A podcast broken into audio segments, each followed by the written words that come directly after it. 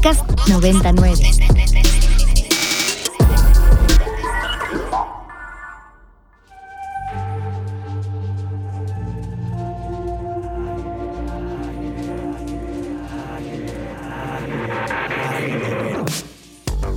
Agenda Ibero. Conversaciones con quienes crean y gestionan proyectos inspirados en el servicio a la sociedad desde el ámbito universitario.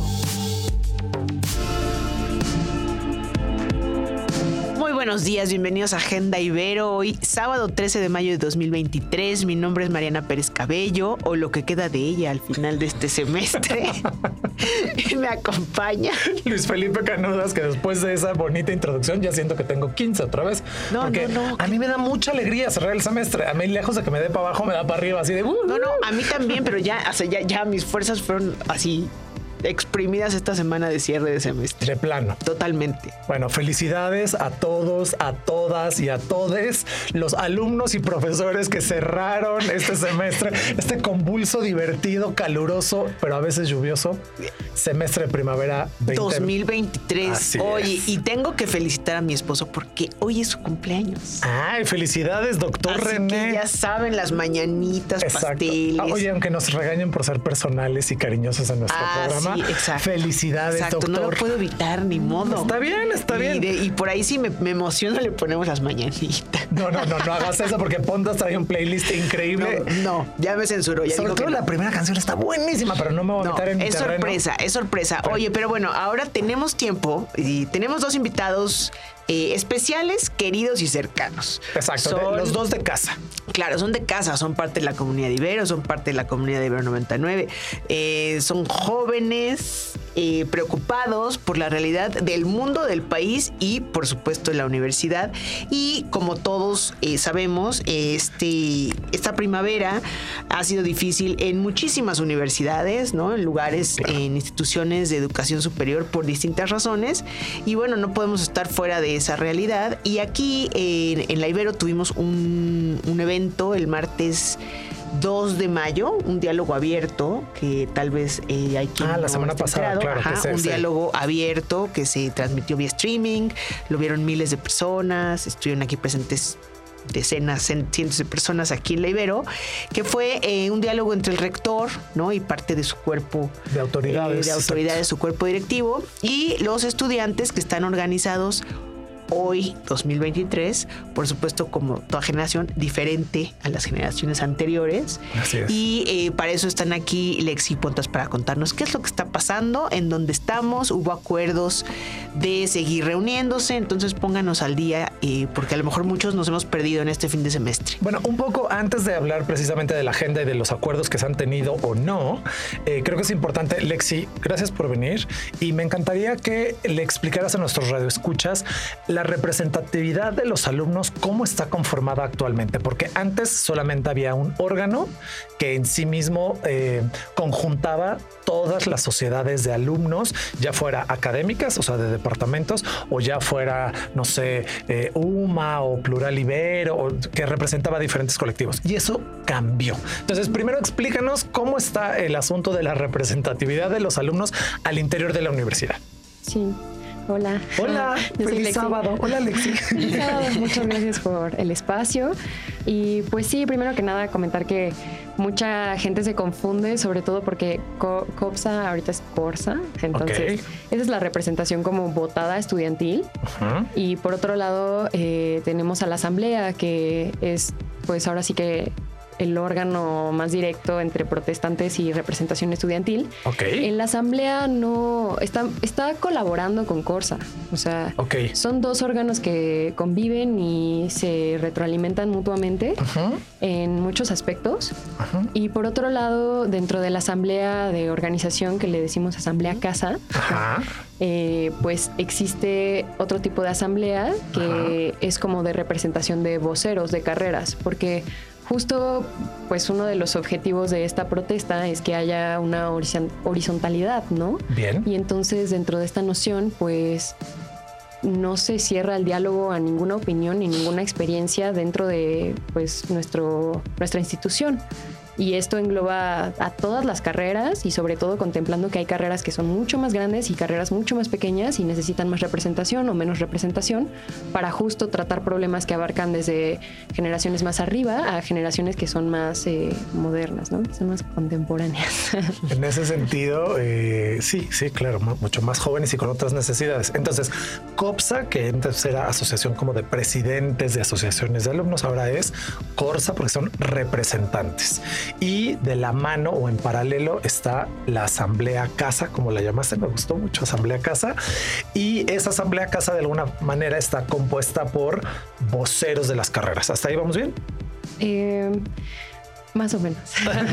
¿En, qué me equivoqué, Lexi? En la, en la parte en la que la Asamblea Casa está representada por las personas que han comenzado esto, que quieren seguir manteniéndose ahí, o sea, cualquier participante, no necesariamente voceros, cualquier participante que quiera ayudar con parte de investigación, con parte de fundamento, de redacción, con todo lo, que pues se compone ahora sí que el manifiesto y todo lo que se está buscando mejorar en nuestra institución. Y por otro lado, la representación de voceros por carreras es una votación. Se busca tener siempre como esta apertura democrática y horizontalidad.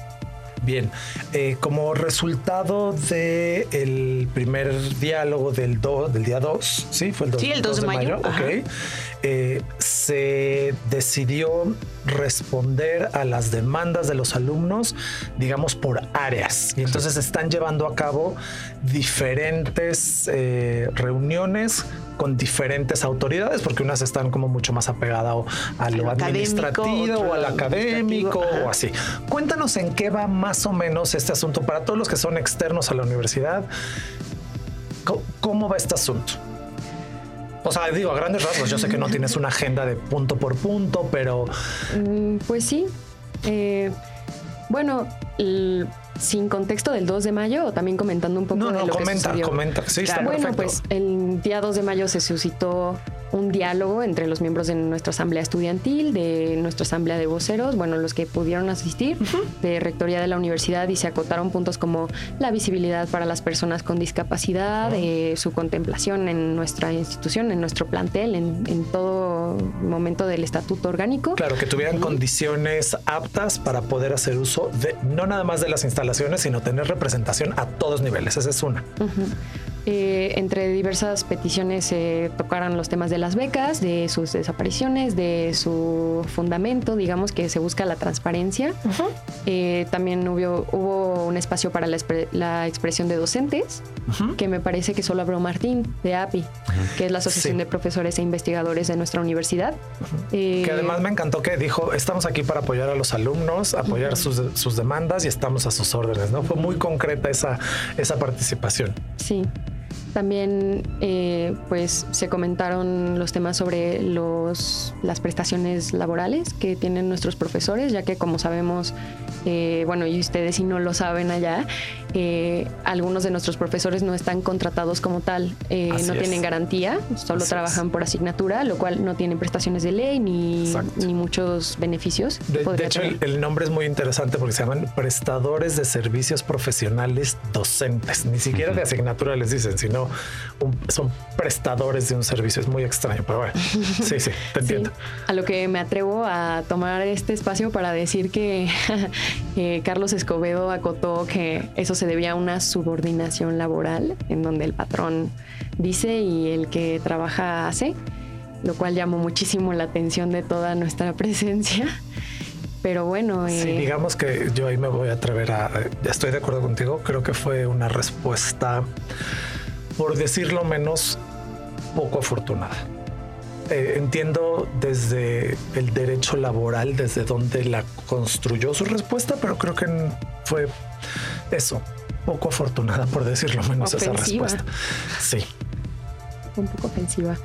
Pero pues sí, o sea, creo que también estuvo muy bien que, aunque no hubo muchas respuestas, no sé tú qué opinas también, Pontas, pero que muchas de nuestras incógnitas se quedaron en la mesa como algo planteado, eh, pues sirvió el diálogo para evidenciar la poca transparencia y la necesidad de seguir abriendo estos diálogos, por lo que exigimos otra fecha para que esto pudiera continuar y con la presencia de, todo el estatuto de nuestra institución el rector, evidentemente, ¿no? Claro. Y pues también con esto, pues lo último que se solicitó y creo que una de las cosas más importantes es que se reinstauraran políticas de, que se retiraron del estatuto orgánico que a nosotros como comunidad nos atañe muchísimo lo que sucede o no sucede, lo que se consulta en cuanto a y demás, en, importante, en recursos económicos. a los estudiantes mediante nuestro alumno senador, que también tuvo la oportunidad de decir algunas palabras, no que sé lo si hizo recuerdan. Muy bien, Sí, lo correcto, hizo sí, sí, sí. fantástico, sí. justo evidenciando de nuevo que hay ahí un diálogo de no transparencia y esa es una, la principal exigencia. Para, para nuestros eh, compañeros que no lo tengan como tan claro, eh, el Senado de alumnos, o bueno, más bien en el Senado los alumnos tenían un puesto de representación para revisar ciertos puntos que son importantes para la vida universitaria y eh, sin mayor diálogo, hasta donde tengo entendido, y sin mayor preámbulo, de repente les quitaron ese espacio bajo el discurso de agilizar eh, una cosa así, como que, como que querían ser operativos, pero que en realidad los alumnos, si tienen toda la razón, dicen, no, a ver, este, seamos operativos, pero sabiendo, ¿no? O sea, y eso se pidió también que se abriera el diálogo, ¿no? En, particular de ese tema. Y el, nos queda un minutito de esta primera parte, Lexi. Eh, el resultado de esto de esa primera vez, que, ¿cómo lo viste? ¿Qué propició? ¿Qué, qué hacia dónde? ¿Qué siguió después de eso? Pues después de eso, al día siguiente, eh, también se acordó una reunión con humanidades. Entonces ese también fue un diálogo interesante donde pues ahora sí que se lo dejo a su propio consejo. Yo sé que ellos quieren tratar ese tema por ellos, así que no vamos a meternos en lujo de detalle. Y al día siguiente eh, hubo una junta con las TCU, que son las carreras técnicas que se retiraron de nuestro plantel para reinstaurarse en Chalco, que también es una, un plantel jesuita Sí, eh, que el rector dijo como vayan y una de nuestras compañeras, Monse, dijo como, ah, sí, el pasaje es muy barato a Chalco. no, y incluso hablaron de distancias, ¿no? En, en el diálogo Claro. yo me acuerdo que dijeron, ahí de aquí a allá, de punto a punta, hay tantos kilómetros, el transporte, Todo. el todo, ¿no? tiempo. Sabemos que es complicado en Claro. ese sentido. Y pues ya se les dio a ellos como esta, este tajante, ¿no? De que no va, no hay posibilidad de que las carreras técnicas se vuelvan a abrir en nuestra institución. Y ¿A ahora Ah, eso ya hubo respuesta de eso? Ya, ya.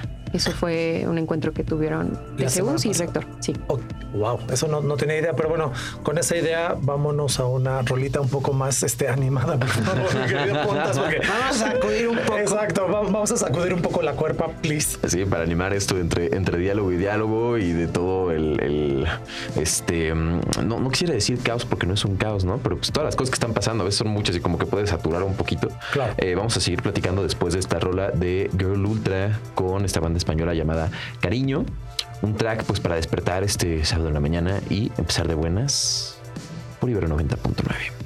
Me he levantado locochona, todos lo han visto y se me nota. Es algo que no puedo evitar, mi foto no me la retocas. Y en el espejo Lo que se acaba de sonar es Locochona de Cariño y Girl Ultra, una rolita pop rock bien disfrutable y bien alegre para pues, toda la bandita que amanece muy de buenas. Yo creo que sí, ya les dije, están de buenas. Están de buenas. Si no reprobaron Sí. más, ¿verdad? Exacto. Pero yo, yo, soy, yo soy mala, acabé muy agria, ¿verdad? El semestre. Sí, ¿qué onda Ay, es que muchas cosas pasan y, y me perdí todo esto de lo que estamos platicando por estar califique y califique.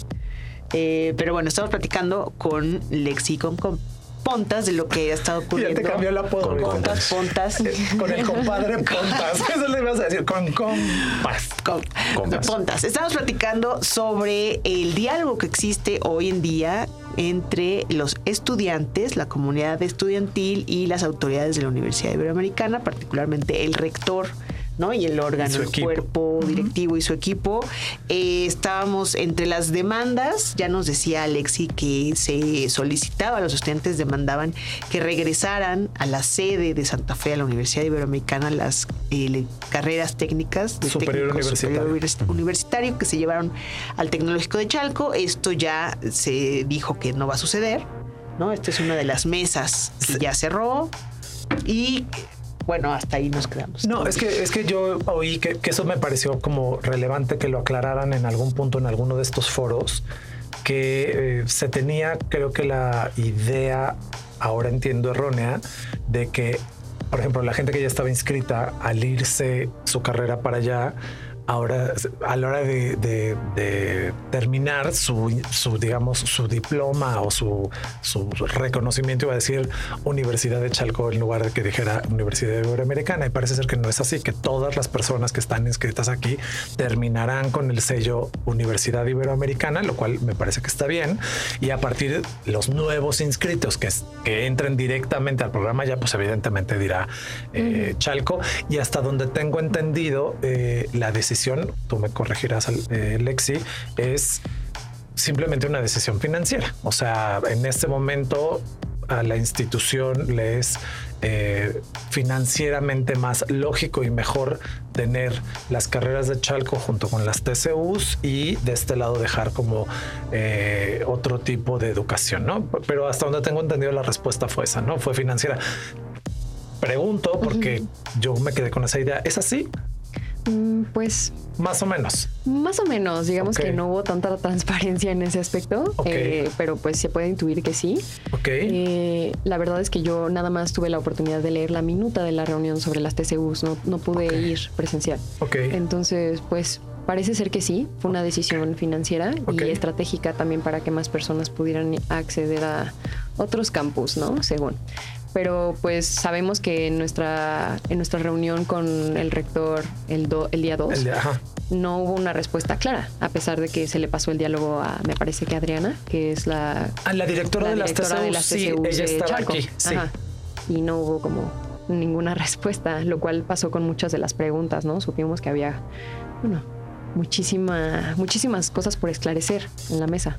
Y justamente, digo, el, yo recuerdo, digo, fui al, al, diálogo que hubo los de mayo con el rector y justamente de lo, como se hablaron muchos temas, eso fue algo como raro en el, en el diálogo, que fue muy bueno para abrir puertas sobre ciertos temas, ¿no? Y el hecho de, haber logrado ahí, ¿no? O sea, lograr organizarse como para ya tener un contacto directo con el rector ya es un logro de por sí, ¿no? Sí. Pero lo que dijo de las TCU, si no me equivoco, porque pues como que se hablaban de un tema por acá, un tema por allá y como que después este, se iban en, este, divagando un poco.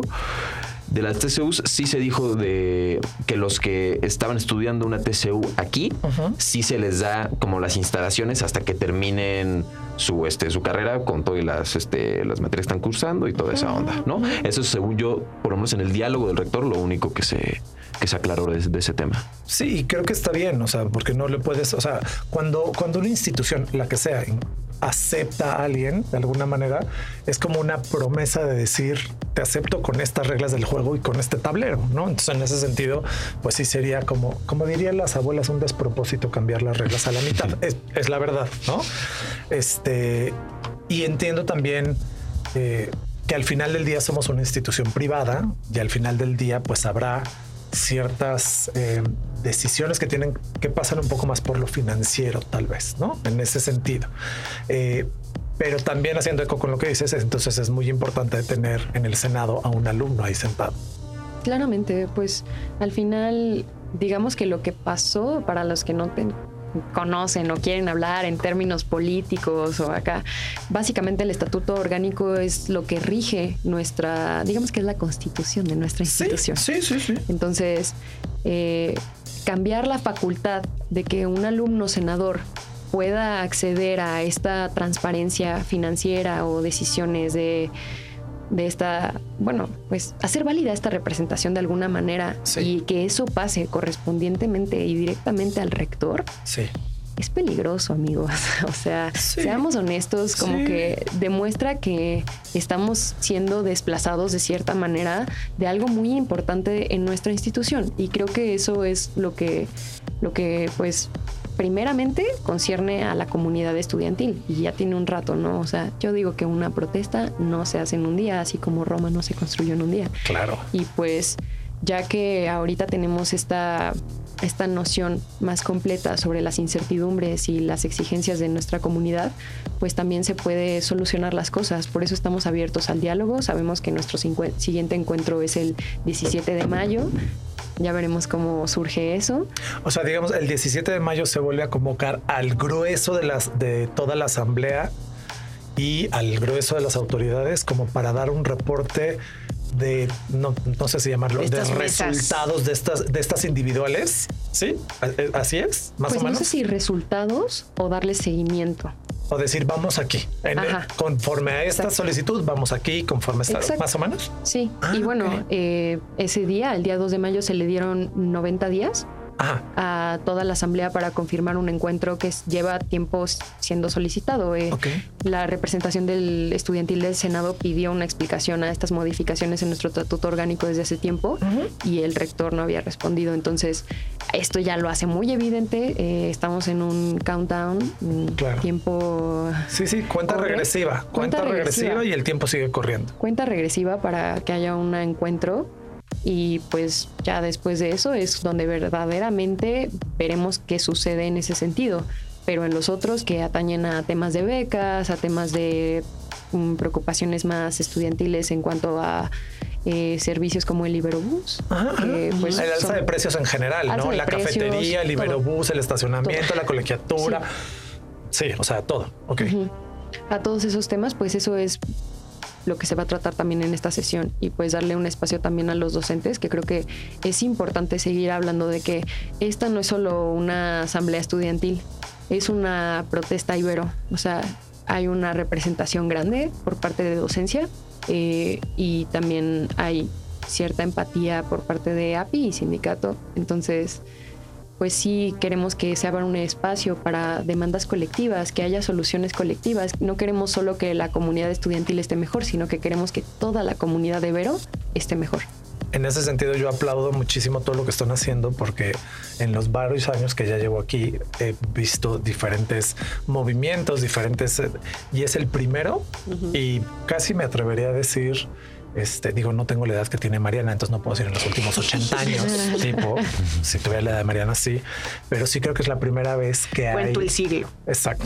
Pero es la primera vez que sí hay una representación no solo de alumnos o que por lo menos los alumnos alzan la voz, no solo por ellos, sino por la comunidad completa. Y eso me parece un gran acierto y me parece un diferencial de Un gran esta- avance, ¿no? En las de- generaciones. un gran avance en las generaciones, pero entonces de repente eh, por ahí platicando con otros académicos dijimos, pues claro que lo están haciendo bien porque nosotros los formamos. O sea, digo, no es mala onda, pero es, están siendo súper autocríticos, están siendo muy analíticos de los discursos, están siendo...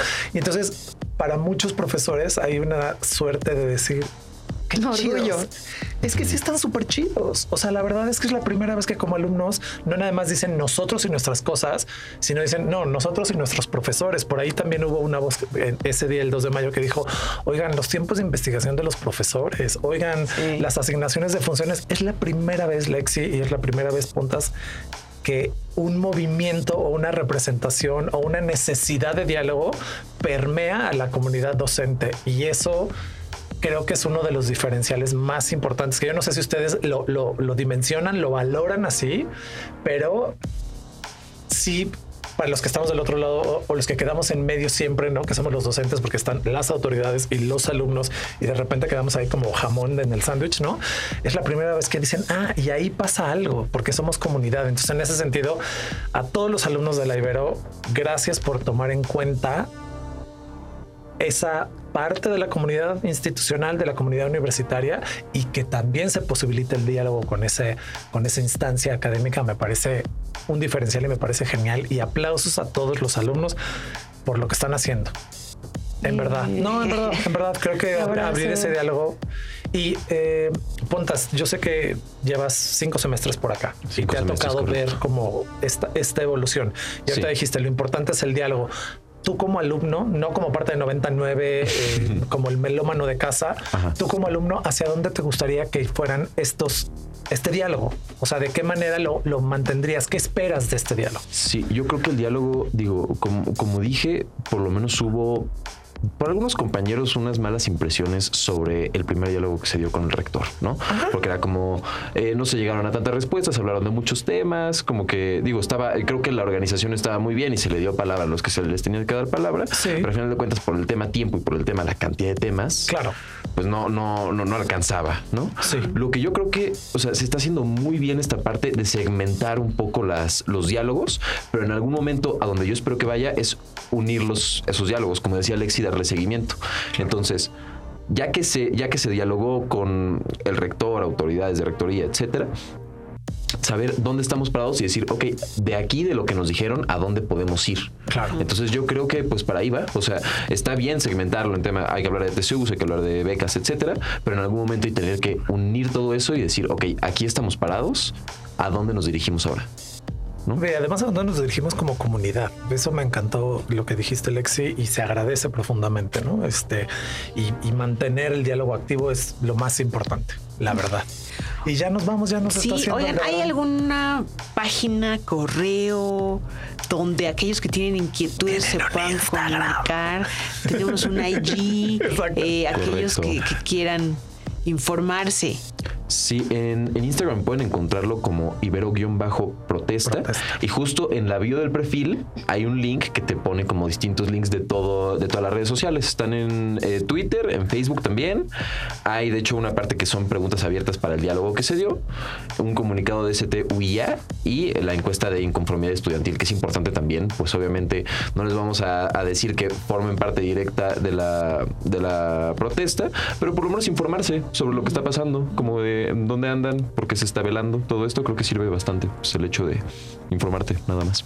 Buenísimo, Lexi. Lexi. Eh, también quiero aprovechar este espacio para decirles que a cualquier persona que quiera eh, formar o quiera aportar, cree que puede aportar algo, no solo por sí como estudiante, pero sí a la vez sí.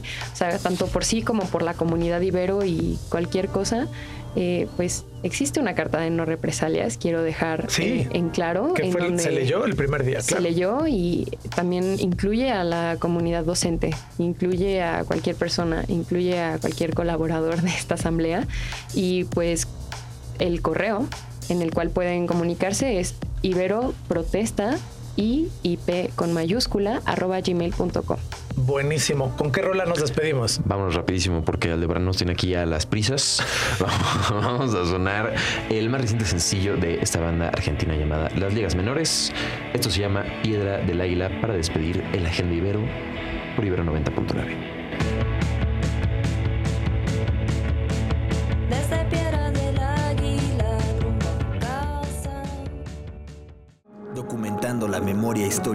quehacer universitario desde el placer de la palabra. Desde el placer de la palabra.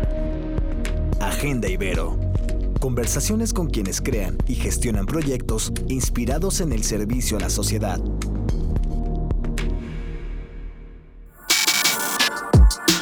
Para más contenidos como este, descarga nuestra aplicación disponible para Android y iOS o visita ibero909.fm.